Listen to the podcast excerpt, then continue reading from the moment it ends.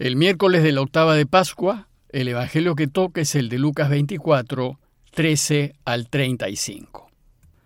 Dos discípulos de Jesús iban andando aquel mismo día, el primero de la semana, a una aldea llamada Emaús, distante unos 60 estadios de Jerusalén.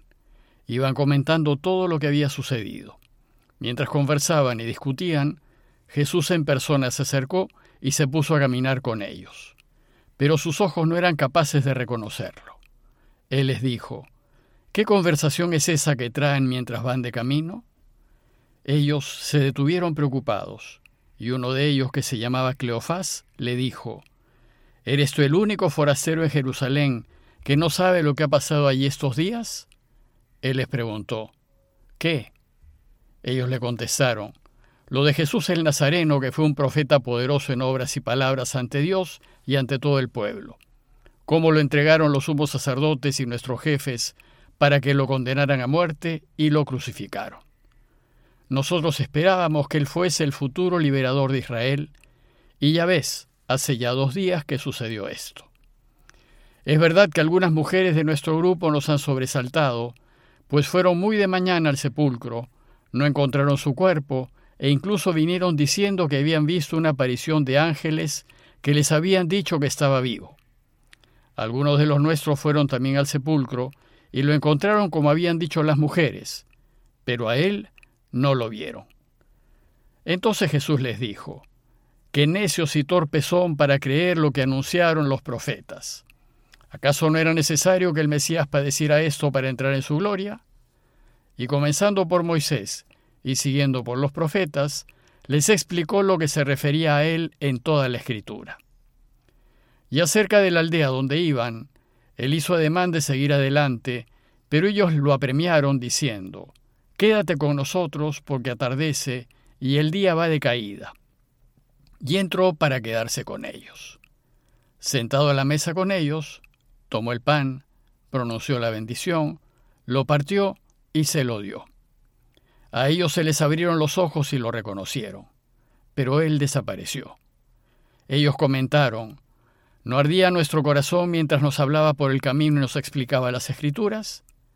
Y levantándose al momento se volvieron a Jerusalén, donde encontraron reunidos a los once con sus compañeros que estaban diciendo, Era verdad, ha resucitado el Señor y se ha parecido a Simón. Y ellos contaron lo que les había pasado por el camino y cómo lo habían reconocido al partir el pan. Una vez concluido el sábado, esa noche, cuando ya era domingo, los discípulos se prepararon para iniciar, no bien saliese el sol, sus actividades ordinarias. Lo que Jesús les había anunciado fue realmente extraordinario, que su Padre reine y que su reinado de paz y justicia transforme el mundo entero y ellos lo habían seguido ilusionados con la posibilidad de que el mundo sería mejor si vivían como él quería. Pero lo mataron, y la posibilidad de que el Padre reine hasta ahí no más llegó. Y sin el liderazgo de Jesús, seguir en la comunidad ya no tenía mucho sentido. Ante esta situación, el texto parece indicar que algunos decidieron dejar la comunidad y regresar a sus pueblos de origen. Hoy el relato nos dice que al menos dos de ellos decidieron partir. Esto es algo extraño, pues para los judíos la semana de celebraciones pascuales recién comenzaba, y lo natural era que participasen de la fiesta toda la semana. Pero, ¿qué iban a celebrar con la tristeza que los embargaba? Parecía que lo mejor era partir y llorar la pérdida de Jesús en sus casas. Y de esta manera, la comunidad empezó a disolverse. En eso llegaron las mujeres a decirles que la tumba estaba vacía y que el cuerpo de Jesús había desaparecido. Esta noticia conmovió a los presentes, pero los dos de Maús decidieron igualmente partir, pues ya no había nada que hacer. Dice el texto que los dos iban andando aquel mismo día, el domingo, a un pueblo llamado Emaús, distante unos 60 estadios de Jerusalén más o menos la distancia de un día de camino. E iban comentando todo lo que había sucedido. Y dice el texto que mientras conversaban y discutían, Jesús mismo, en persona, se acercó y se puso a caminar con ellos. pero sus ojos no eran capaces de reconocerlo. Anteriormente ya explicamos por qué los suyos no podían reconocer a Jesús. Ahora hay que tener presente que Jesús resucitado siempre camina con nosotros en el camino de la vida, y nos podemos dar cuenta de su presencia en cualquier momento. Entonces, según Lucas, Jesús les dijo, ¿qué es lo que vienen conversando por el camino? Jesús los invita a hablar, a modo de catarsis, para que se desahoguen de la pena que llevan encima y así liberados puedan descubrir que vive.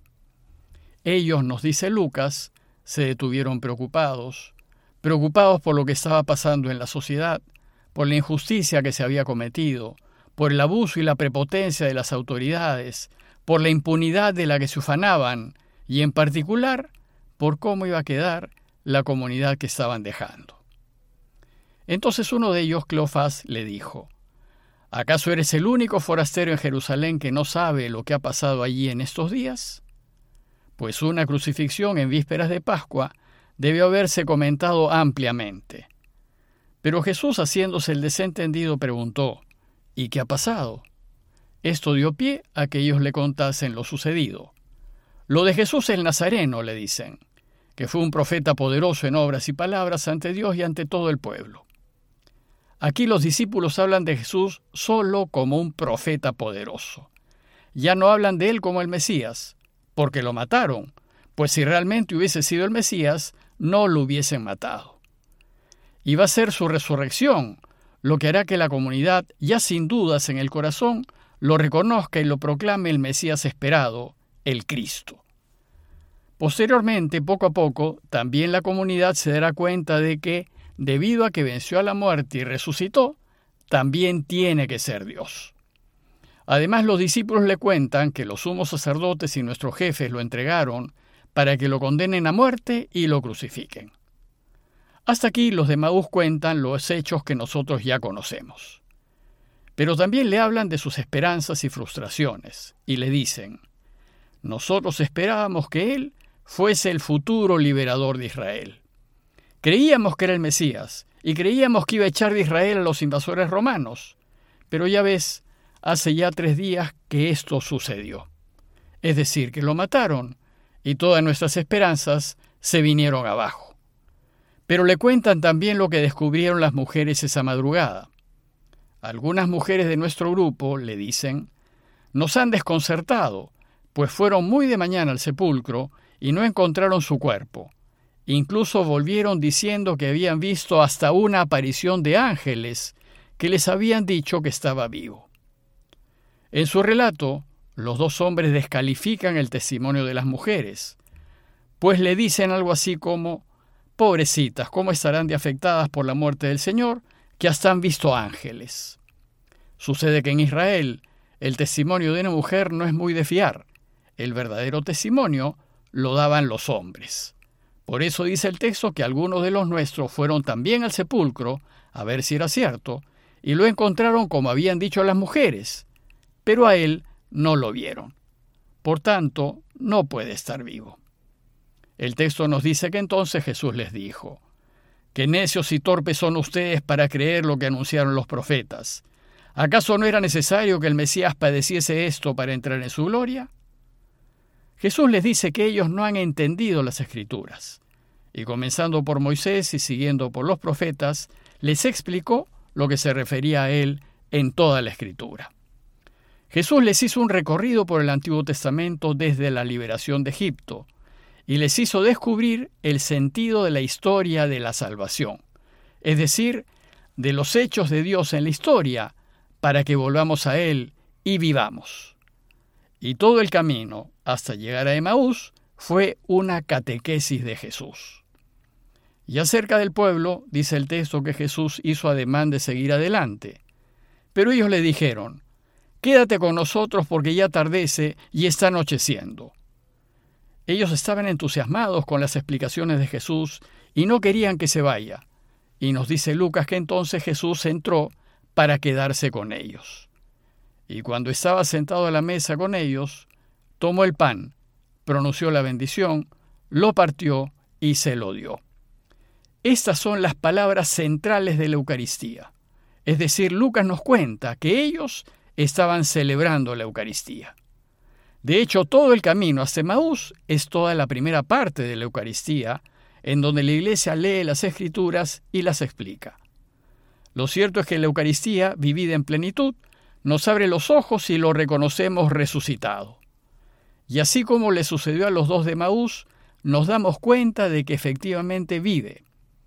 Pero Él, como está resucitado y en cuerpo glorificado, el texto nos dice que desapareció de su lado. Entonces Lucas nos relata los efectos que el encuentro con Jesús produjo en ellos. Comentaron, ¿no ardía nuestro corazón mientras nos hablaba por el camino y nos explicaba las escrituras?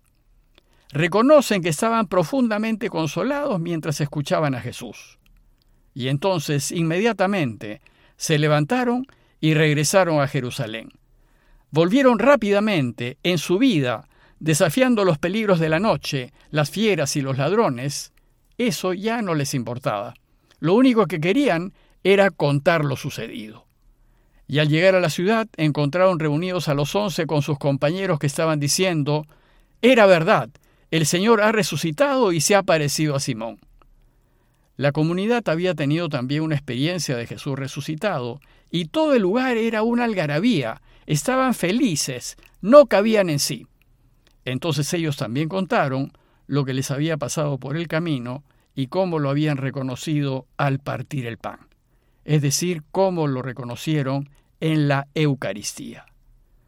Para concluir, deseo invitarlos a ponernos en el lugar de los discípulos, que se llenaron de alegría al experimentar la presencia de Jesús resucitado, y dejarnos tocar y contagiar de esa alegría, pidiéndole Dios que la certeza de la resurrección de Jesús nos llene de esperanzas el corazón y nos haga comprender que la vida y el bien siempre vencen a la muerte y al mal.